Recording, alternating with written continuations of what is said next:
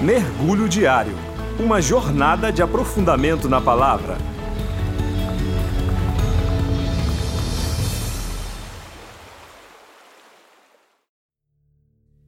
Olá, meu nome é Marçal e hoje nós vamos mergulhar no texto de Hebreus, capítulo 1, do verso 5 ao verso 14, que nos diz: Pois a qual dos anjos Deus alguma vez disse: Tu és meu filho, eu hoje te gerei?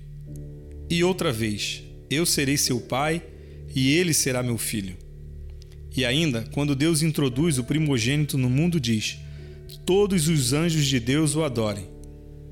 Quanto aos anjos, ele diz: Ele faz dos seus anjos ventos e dos seus servos clarões reluzentes.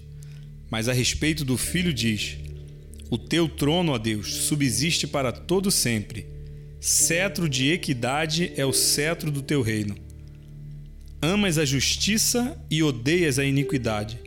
Por isso, Deus, o teu Deus, escolheu-te dentre os teus companheiros, ungindo-te com óleo de alegria.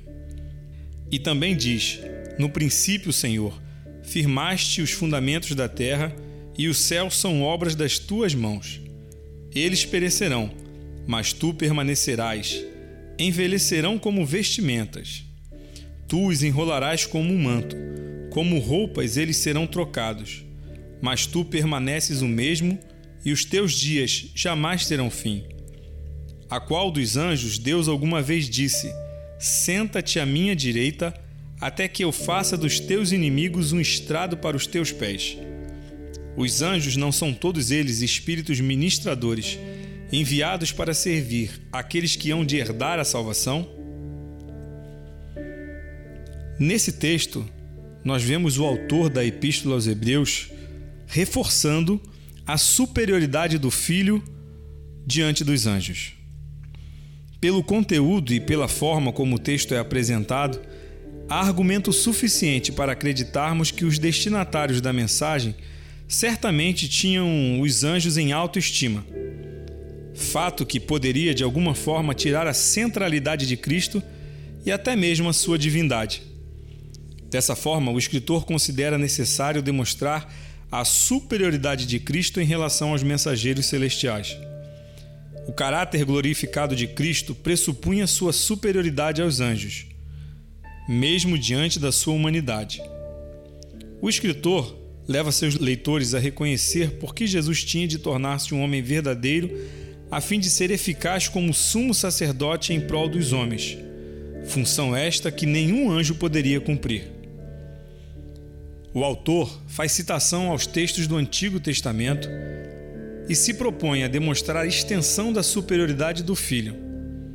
A primeira passagem ocorre no versículo 5 e faz referência ao Salmo capítulo 2, verso 7. Neste salmo, a declaração é feita acerca do Messias, pois se Deus se dirige ao Messias dessa maneira, o Messias deve, portanto, ser superior aos anjos. A segunda citação, na parte B do versículo 5, vem de 2 Samuel, capítulo 7, versículo 14, onde afirma a paternidade de Deus sobre o Messias e a sua filiação. Há, portanto, uma estreita ligação entre esta passagem e a anterior, consolidando assim a superioridade de Jesus sobre todos os demais seres, quer espirituais ou humanos. Nesse aspecto, o relacionamento entre pai e filho, mais uma vez, é a ideia-chave para o escritor, porque marca o Messias como estando separado do relacionamento criador-criatura que há entre Deus e os anjos. E ainda quando Deus introduz o primogênito no mundo, diz: Todos os anjos o adorem, a expressão claramente fica revestida de profundo significado quando é aplicada a Cristo. A referência é acerca da encarnação, para chamar a atenção ao fato de que quando Jesus nasceu, a função dos anjos foi adorá-lo.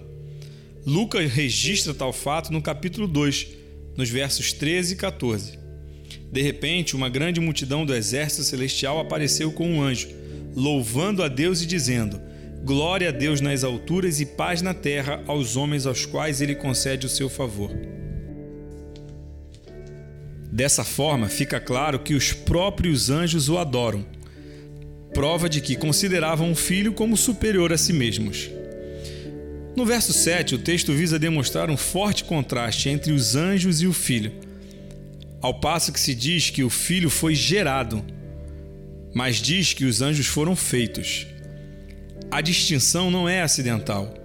Os anjos, como criaturas, podem atuar somente dentro dos limites para os quais foram criados, ou seja, para levar a efeito os desígnios do seu Criador. Tanto os anjos quanto os servos têm uma função bem diferente da do filho. A tarefa deles é servir. Porém, a tarefa do filho é exercer soberania e autoridade sobre todas as coisas. A partir do versos 8 e até o verso 14, o contraste entre os anjos e o filho é ressaltado de modo inconfundível. O autor deixa claro que está falando do próprio Deus. As palavras iniciais, o teu trono, ó Deus, é trono para todo sempre, não deixa dúvidas de que o Filho está sendo descrito como Deus. Dessa forma, podemos concluir que o autor da carta aos Hebreus tem como objetivo enaltecer e destacar a divindade de Cristo, destacá-lo como soberano sobre todas as coisas e sobre todos os seres criados, porque ele é o próprio Deus encarnado. Não se esqueça disso. Ele se fez carne e habitou entre nós, e vimos a sua glória como a glória do unigênito do Pai. Que Deus o abençoe. Você ouviu nosso mergulho diário. Somos uma igreja interessada em amar pessoas, apaixonada por pregar o Evangelho e disposta a servir a cidade. Para nos conhecer, acesse igrejario.org.